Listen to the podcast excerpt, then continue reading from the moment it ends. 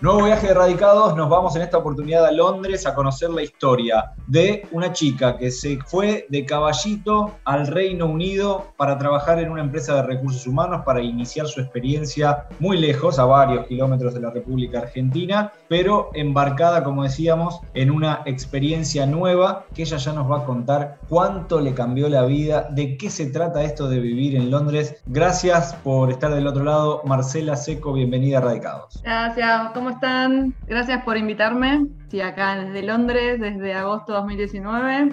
Feliz, pero bueno, muy distinta a Buenos Aires y, Argentina. Ansiosos de conocer eh, tu historia y estas diferencias que se plantean. Siempre hablamos de la barrera idiomática, de la sociedad, que es muy distinta también en algunos países. ¿Qué diferencias y qué similitudes encontraste entre Caballito y tu nuevo barrio de Londres? Bueno, por ejemplo, las casas son Caballito, yo viví en la zona donde hay más casas, así que eso no lo sufro tanto, pero no, las diferencias son enormes, más en cuanto a lo que es vivir acá eh, y el clima, claramente, como todos saben, el clima acá es muy malo. Y igual lo que más sufrí fue el primer año cuando en invierno a las 4 de la tarde ya es de noche.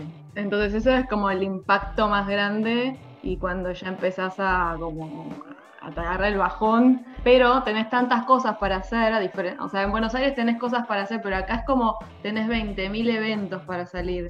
Eh, en el invierno tenés las luces de Navidad, había un festival, Winter Wonderland se llama, con todos parques de diversiones, fiestas de la cerveza, es como que te llama la ciudad a hacer un montón de cosas que ponerle a mí en Buenos Aires no me pasaba tanto. Son los número uno en, en los after office porque además arrancas muy temprano.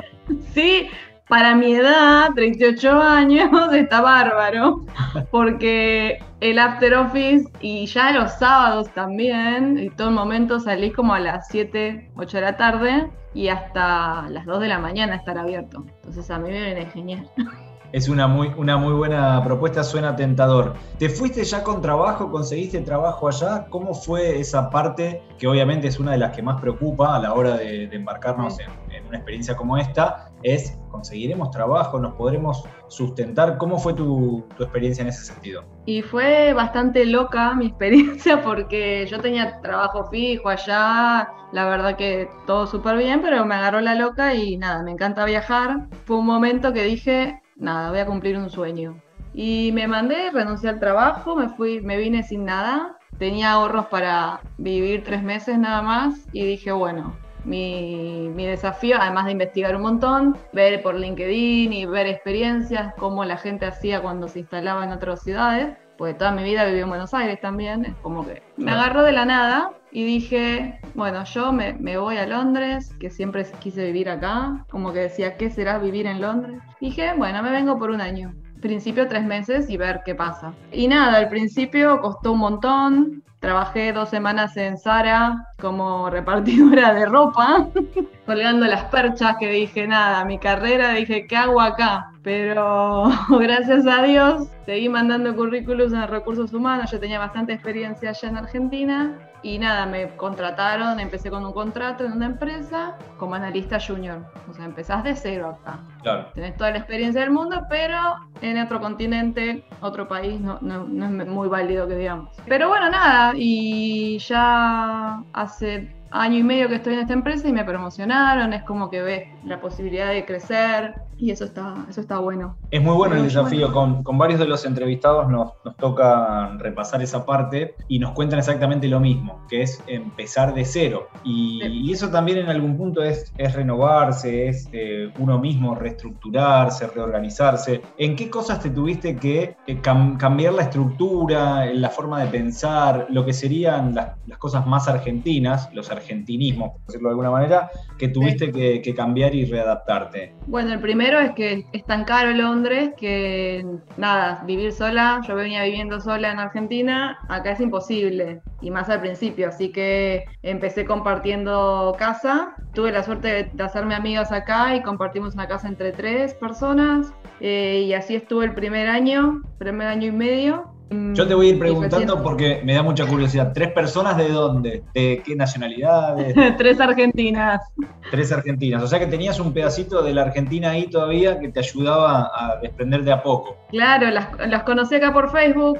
la primera cosa que haces cuando llegas a otro lugar, argentinos en al lado. Y además por la cultura, las costumbres, es como que uno lo necesita. Yo la verdad que cuando viajaba nunca buscaba un argentino, pero al vivir ya en, otra, en otro lugar y tan distinta es la cultura y es tan difícil meterse en la, en la gente acá, en, o sea, hacerte amigos, porque son más cerrados, quieras o no. Y mi grupo de ahora son argentinos.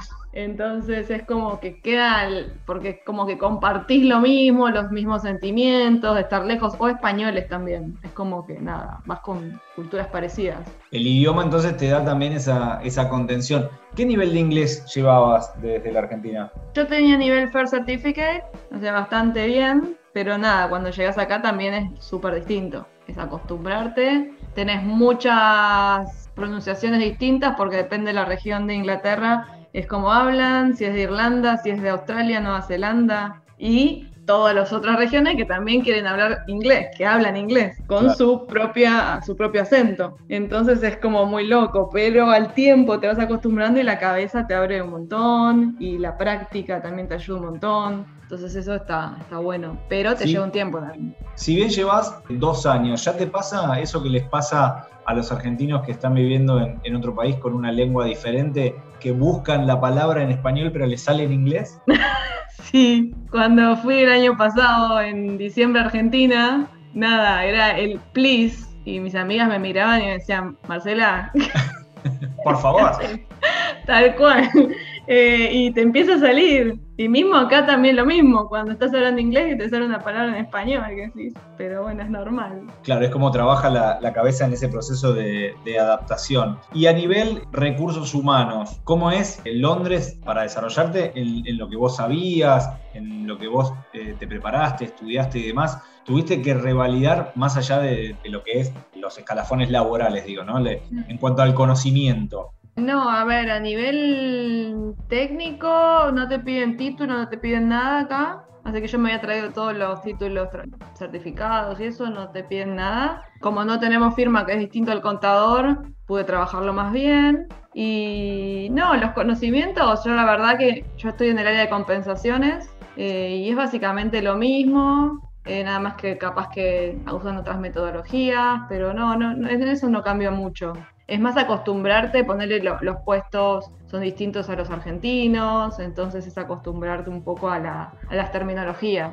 de, acá. Fase de, adaptación entonces superada a nivel trabajo. Decías que fuiste por tres meses. A nivel papeles, ¿ibas con algún pasaporte de la comunidad europea? Eh, ¿Tuviste que conseguir trabajo para, para poder quedarte más tiempo? No, yo tenía, tengo la ciudadanía española, entonces vine antes del Brexit y ahí no tuve problema, tenés que tramitar como el certificado se llama el NIN, con ese número que te dan y vos podés trabajar acá. Y además después te hacen un requisito para poder permanecer viviendo acá que se llama pre-settlement. Entonces, con eso ya hecho, ya vos podés entrar y mismo el, cuando viajé a Argentina pude volver y pude entrar porque yo tenía ese certificado de que, que vivo acá. Si no, no podría haber entrado.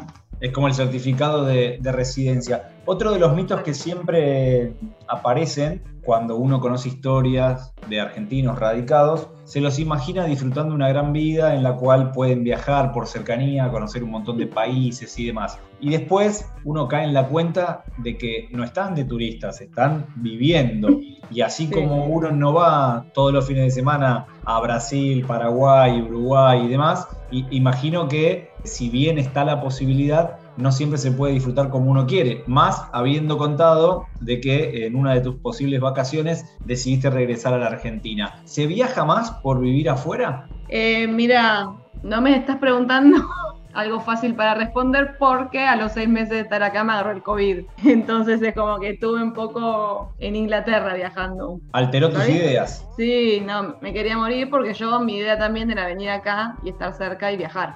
Antes de la de COVID pude hacer un viaje a, Austria y Hungría porque es verdad que al estar cerca los, los vuelos son más baratos y en dos horas estás en cualquier lado casi. Entonces, en eso es verdad que está bueno. Tenés que agarrar también algunas propuestas y sacarlo con tiempo. Tengo una de mis amigas de acá que el, el anteaño había sacado un, un, viaje para una vez por mes, los fines de semana.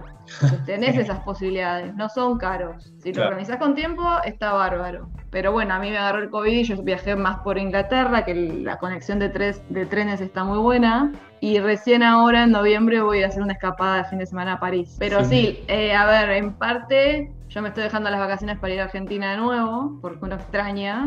Yo soy muy familiar y nada, extraño a mi familia, a mis sobrinos, todo, y los necesito ver. Entonces, como que al principio yo decía, no, yo me voy a dedicar a viajar y nada, voy a Argentina no sé cuándo. Pero cuando estás acá ya te empieza a tirar un poco el ir. Cambia muchísimo. Estás en el, en el país donde se inventó el fútbol y antes de empezar con, con la nota me contabas que estabas muy cerca de un estadio emblemático, como es el, el estadio del Arsenal de Inglaterra. Así que contanos un poco sobre la fisonomía de tu barrio y cómo es levantarte un domingo y que haya un partido o un sábado. ¿Cómo es, cómo es tu barrio? Sí, bueno, yo estoy acá hacia tres cuadras del Emirates, del estadio del Arsenal como a mí el fútbol me encanta, eh, nada, lo disfruto. Igual también, como te decía, la gente va muy tranquila, o sea, los bares están llenos, la gente toma, pero no tenés un problema. Yo la verdad que desde que, estoy acá y empezaron la gente a ir a la cancha, te los ve ir re tranquilos, ningún problema. La verdad que se disfruta ver, una actividad así.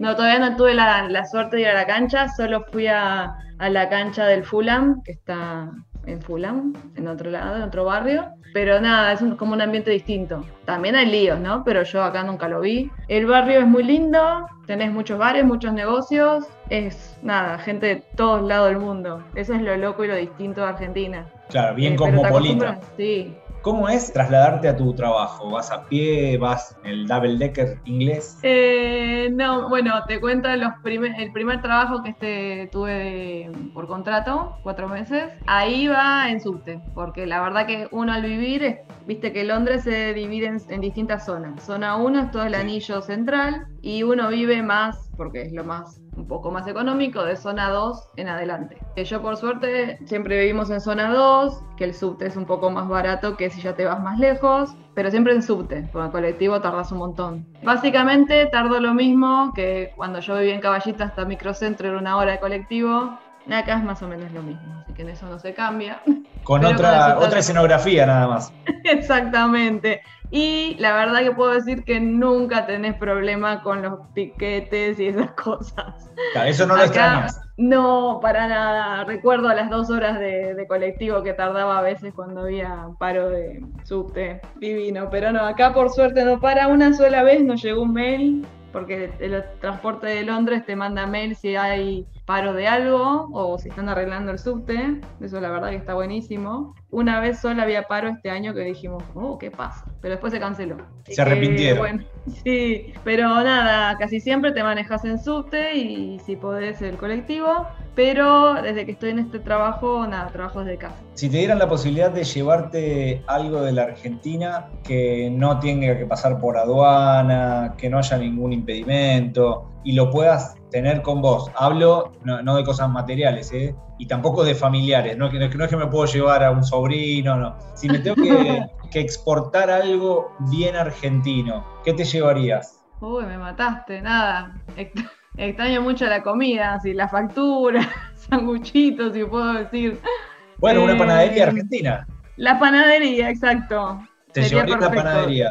Algunos se podrían llevar la costumbre de, comer asado el domingo. ¿Cómo, es el domingo? ¿La pasta, el asado? ¿Qué, qué hay en, Londres para, el domingo al mediodía? De plan gastronómico, ¿no? La verdad que algo que no cambié fueron mis horarios de gastronómicos y la comida. Si puedo decir, porque me hago las milanesas yo, en ese sentido, nada, encontrás la carne y lo haces. Sí, el asado es distinta, la carne no es la misma, pero hay restaurantes argentinos. Justo el otro día fui a, un restaurante que se llama La Patagonia, que la verdad me encantó. Justo mi, mi novio cumpleaños, él es inglés, y le dije, qué mejor regalo, que él le encanta el asado. Lo llevé ahí y estaba encantado, chocho. ¿Ya conoció Argentina? ¿Ya lo trajiste a Argentina, tu novio? No, va a ir ahora en diciembre, si Dios quiere, así que está esperando para ir a comer asado principalmente. ¿Y qué conocen de la Argentina los ingleses? Bueno, o en este caso tu novio, imagino que en las primeras charlas cuando le decís, bueno, yo soy de Argentina, algo conoce. ¿Cuáles son las principales referencias? Y como siempre, todos Messi, Maradona. Estuvimos en la Copa América, me estuvo mirando el partido conmigo, así que festejamos y me decía, quiero que gane por Messi, básicamente. El sentimiento eh, mundial. Sí, terrible, eso es increíble. Y me sorprendió cuando eh, Maradona murió, como estaban todos súper mal, porque se moría alguien que es un ídolo del fútbol, básicamente. O sea que eh, el, costado futbolero. Sí, a él le gusta mucho también el fútbol, así que de ese lado. Y después que conoce, creen que como la película, bueno, él había visto la película de Maradona y se veía como que el Argentina es bastante pobre, tiene esa idea. Claro. Esperemos cambiarla un poco cuando vaya. Que en realidad era parte del barrio natal de, de Maradona, ¿no? De Villafiorito. Exacto esas imágenes que transmiten a veces las, series documentales. Nos pasó en una entrevista que hicimos con, un argentino que estaba viviendo en India, que también se quejaba un poco de eso, que todas las películas muestran como la pobreza extrema en India, que claramente existe, pero que no es todo el país. Él tenía, tiene la idea parecida.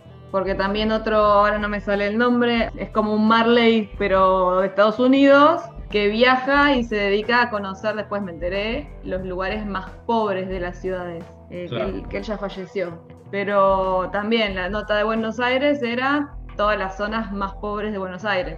Bueno, si vio a Anthony Bourdain, sería.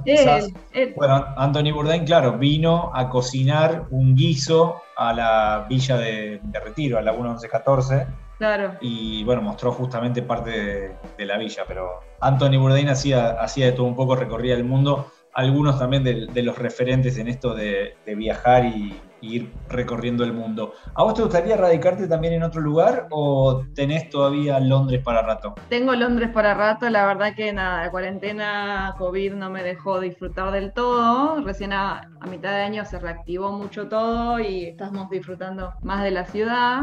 La verdad que estoy muy contenta acá, me encanta la organización, la forma de vivir, me encanta. Por ahora seguimos acá. Otro lugar donde yo me vería es España, pero es como parecido a Argentina. Pero el clima ayuda un montón, ¿no? Pero no, por ahora seguimos. ¿Cuál es la diferencia, a grosso modo lo pregunto, ¿no? La diferencia que encontrás con lo que es la relación salario costo de vida entre Londres y Argentina? Eh, ¿Es una diferencia muy marcada, muy notoria? ¿O para vos fue algo que se, que se alinea fácilmente si entras obviamente con un buen salario? Londres es muy caro, vivir solo te saca un tercio del sueldo y después mínimo un tercio o más, depende de tu sueldo claramente. Y después moverte y el transporte también es bastante caro. No tiene relación ponerle si vos viajás un avión te sale 20 libras y 20 libras te puede salir una cena acá. Como que hay cosas que no tienen relación. Entonces por eso viajar es tan, tan barato y es lo que hace todo el mundo. Pero vivir en Londres, la verdad que es muy caro. Tenés que tener Ahora yo con la posibilidad que tuve una promoción, recién estoy como más aliviada, pero si no, es vivir siempre con más gente para poder estar bien. Es bastante caro. Y en Buenos Aires, bueno, la verdad que tenía mis gustos, pero también uno, em, yo empecé desde chica y tenía mi carrera ya. Acá empezás como medio de cero, entonces te cuesta más arrancar. Yo creo que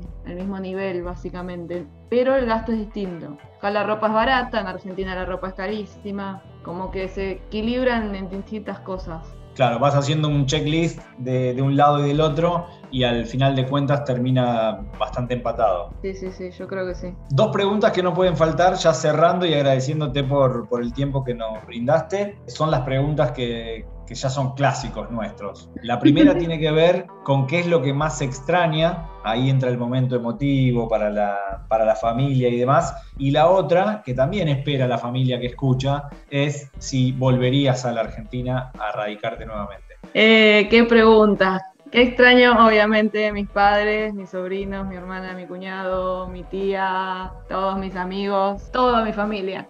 es así. Además de la comida, claramente, que ya te lo mencioné antes. La panadería. y la panadería. y el clima, pero por ahora al estar encima de novio y nada, no pude viajar lo que yo quería, así que todavía no vamos a volver a Argentina. Bien, pero está la puerta ahí medio entreabierta.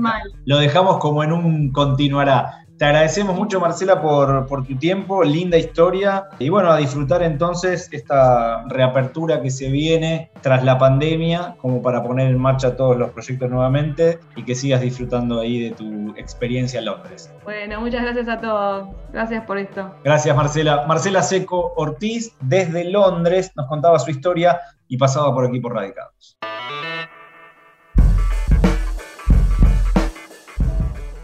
Si disfrutaste del viaje, muy pronto nos volvemos a encontrar con un nuevo destino para seguir conociendo el mundo y saber cómo viven los argentinos más allá de las fronteras. Viajo todo el tiempo a muchos lados. Viajo sin saber a dónde voy. No sé bien dónde queda mi casa. No sé cómo estoy si no